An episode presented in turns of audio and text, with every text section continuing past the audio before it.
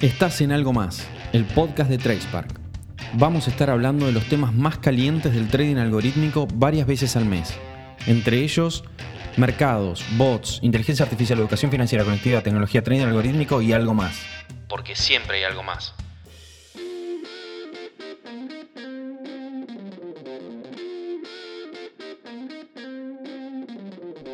Hola, hola, hola, hola. ¿Cómo están? esperamos que se encuentren bien. En el episodio de hoy nos vamos a encontrar con Iván Brunel. Él es el Leader of Trading Strategy Development en TradeSpark. Iván nos va a contar sobre varios interesantes temas. Uno de ellos la conectividad con los mercados, el protocolo FIX y algunos otros más. Incluso al final de la charla nos va a dejar sus recomendaciones sobre lecturas de estos temas, todos muy interesantes. Sin más preámbulos, los dejo con Iván y su charla.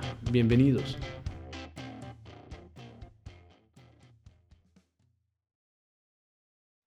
Bueno, buen día a todos. Hoy estamos en un nuevo episodio de nuestro podcast Algo Más con una célebre estrella de la casa, quien hoy en TracePart desarrolla su rol de Leader of Trading Strategy Development eh, en el área específicamente de TracePart Solution, a Iván Brunel el francés. Hola Iván, ¿cómo estás? Hola, buenos días a todos, estoy muy bien, gracias.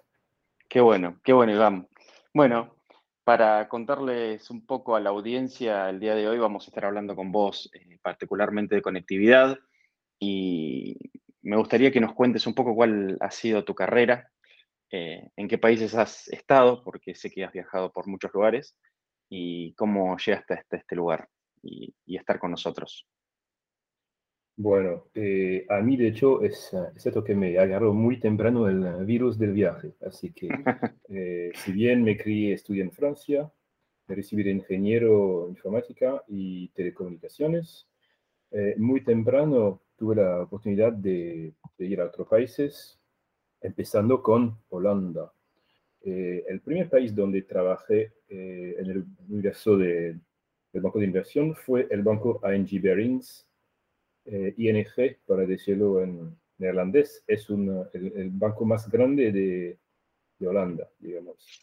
Y recién habían comprado, eh, estamos hablando de 95, el, banco de inversión Bearings, que básicamente se hundió, o lo hundió, mejor dicho, un trader, un rock trader, el famoso Nick Leeson.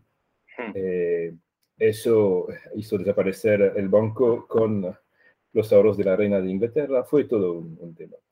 Eh, bueno, en, ah, ah, a fines de 95, ese banco estaba armando un, ah, estaba trabajando sobre un, proyecto ambicioso que era un, un, sistema integrado de monitoreo de riesgo en tiempo real.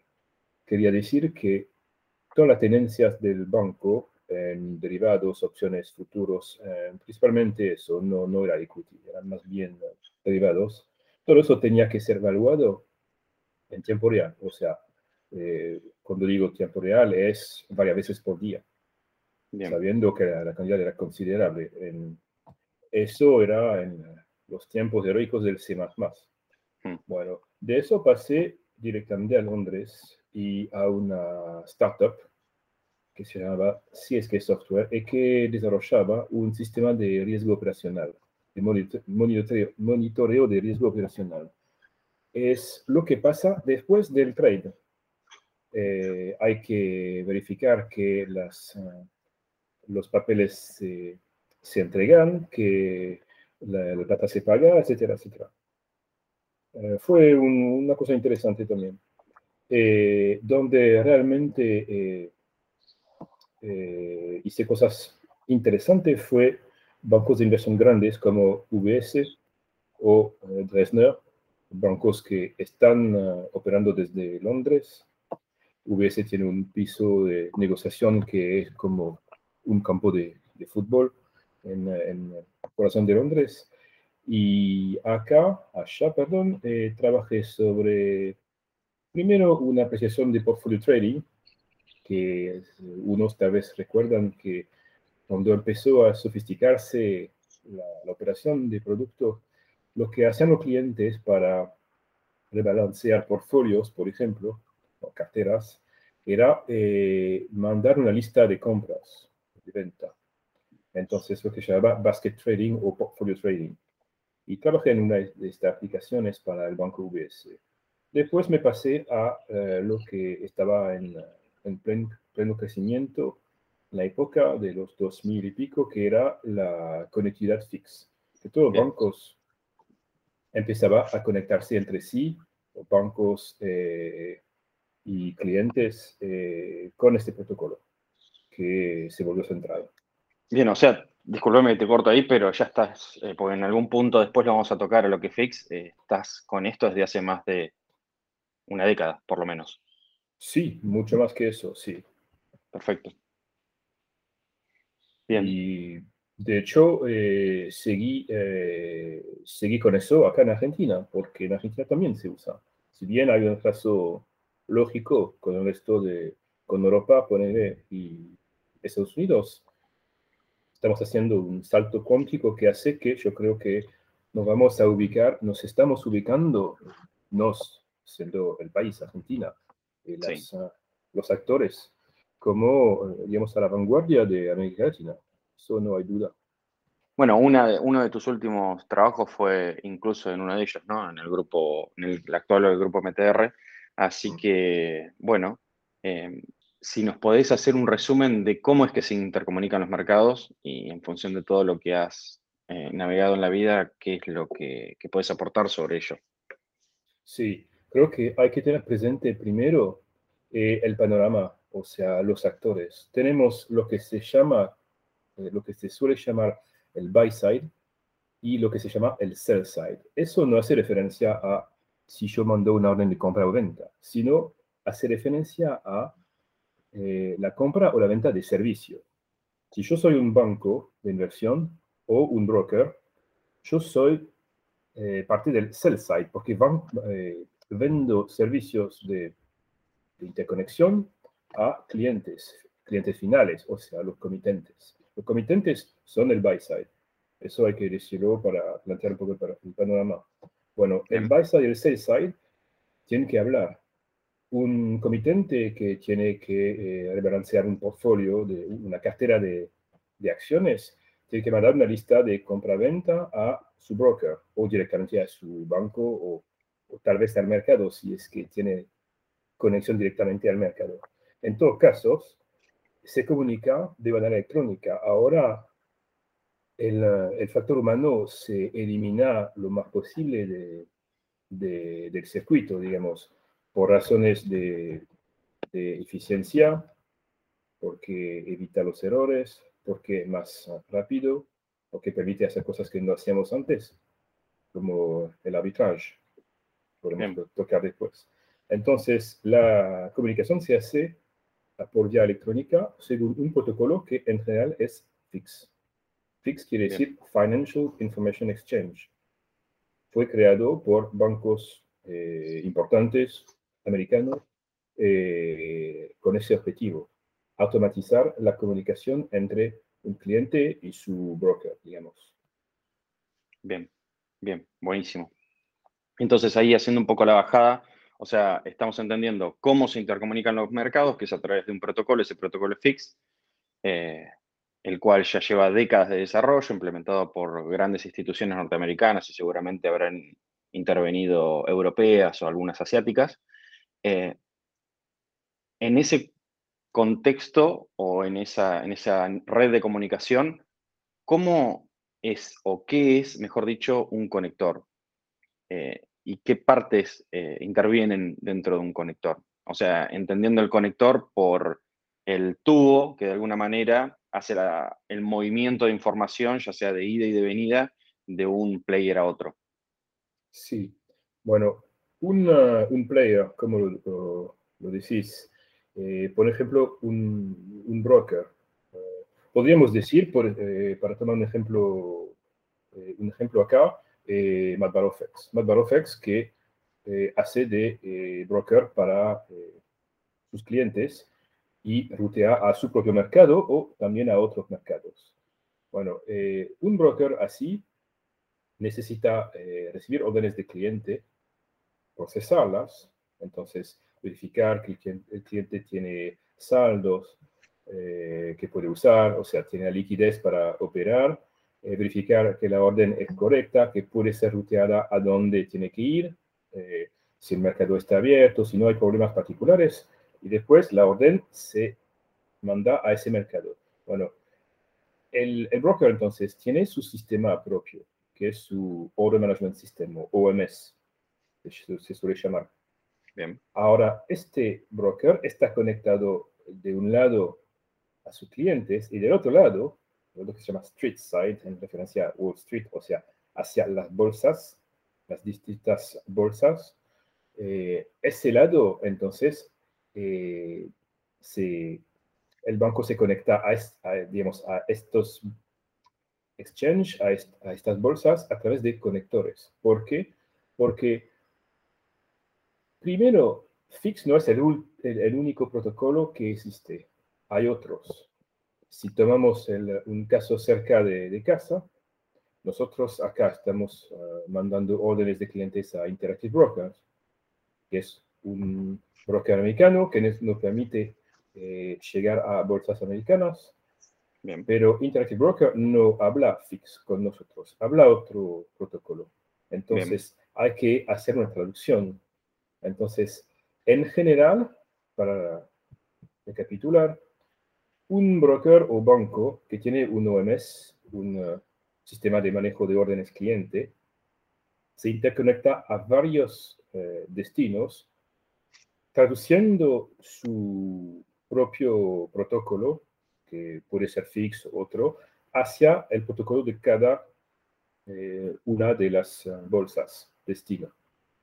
Eso es lo que hace el conector. El conector que nos conecta a Interactive Broker no es el mismo que el que nos conecta a MatBarOFX, porque en cada caso, cada caso tiene su, su protocolo, sus idiosincrasias.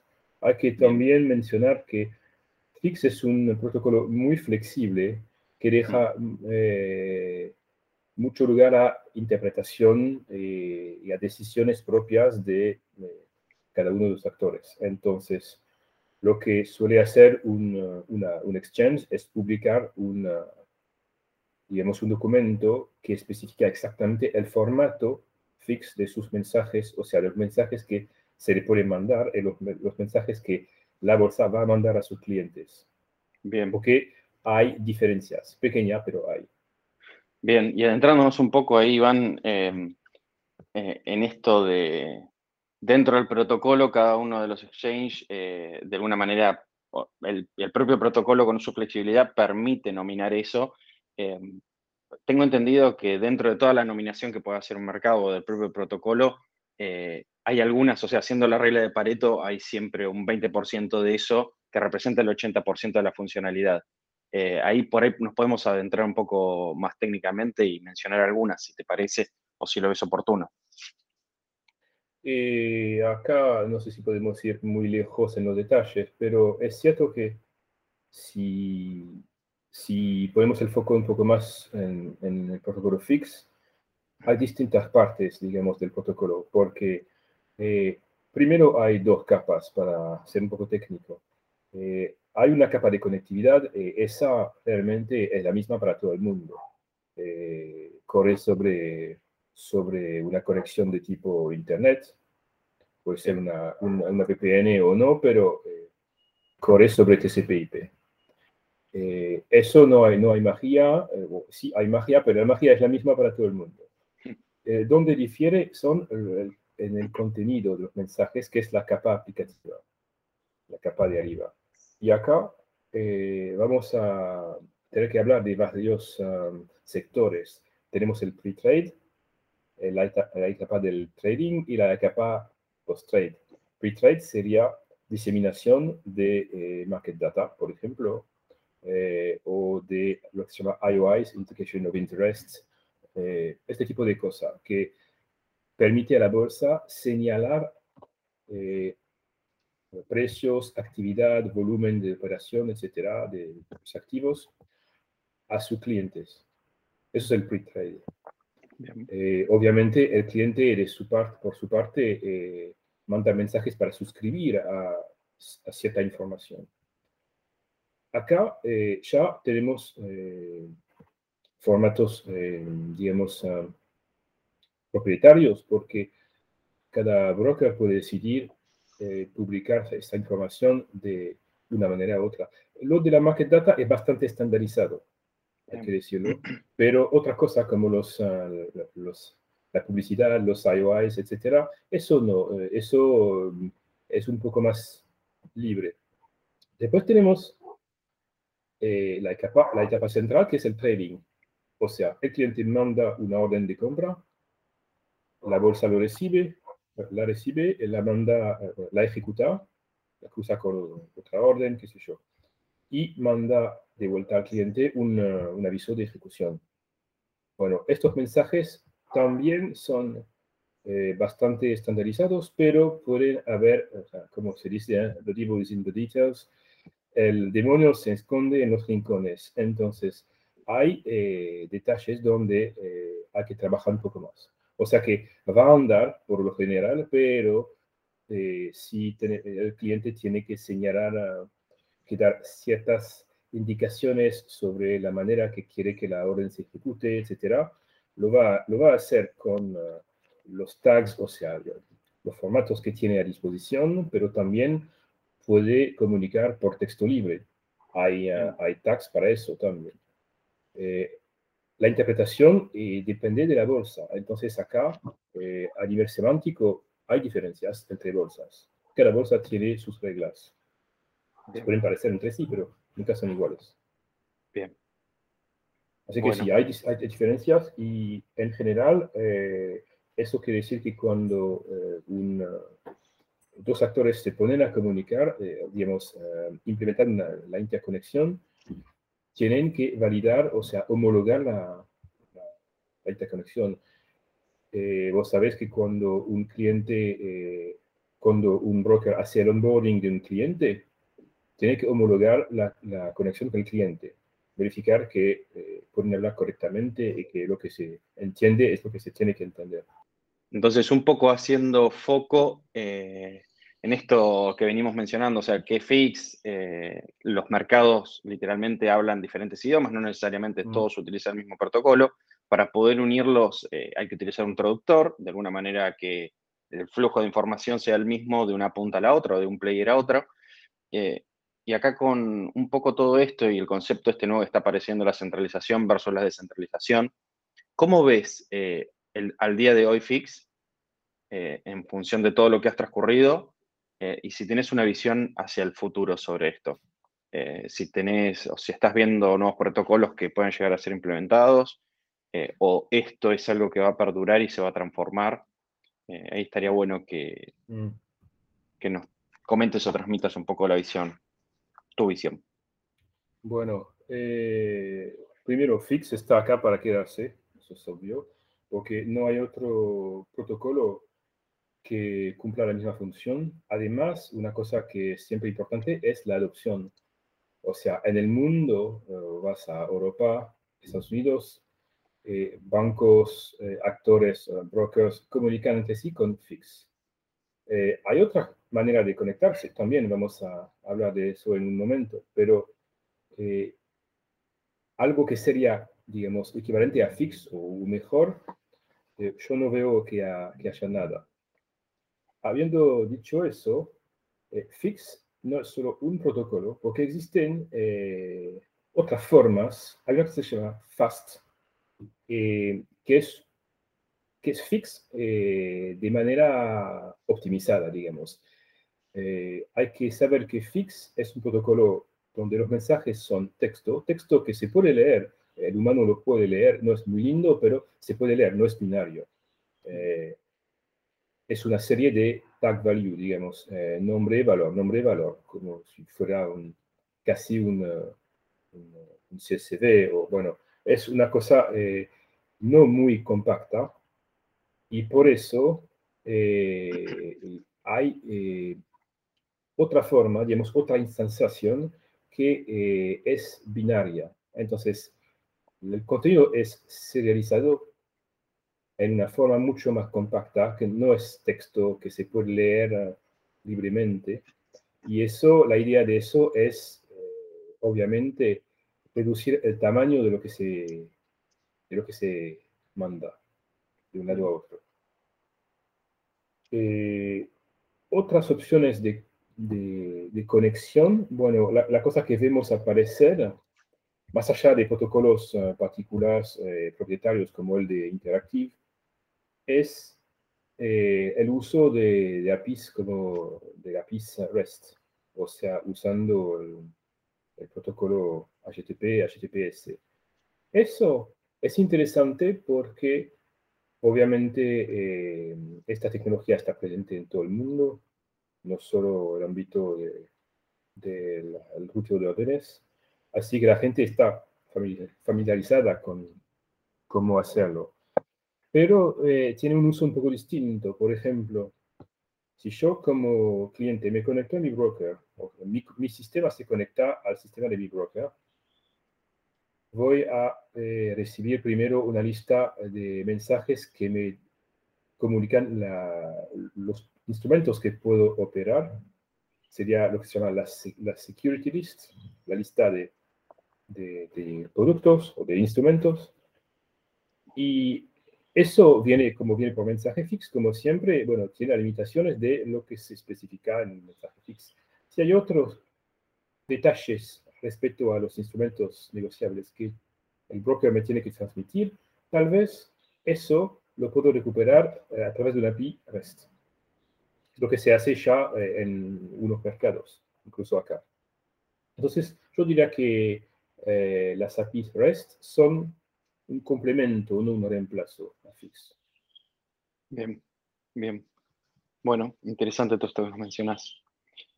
Em, bueno, hemos llegado un poco al final de este, eh, de este último episodio, así que me quedé con varias consultas, pero al ser un poco el, calibre de la especificidad y, tal vez el público orientado al que está, podemos hacer una nueva grabación y tenerlos a todos pendientes de la misma. Eh, antes de terminar, ahí nos gustaría, me gustaría consultarte si nos puedes recomendar algún libro eh, o algunos libros o, academias o lo que fuere para, para, poder adentrarnos en esta temática.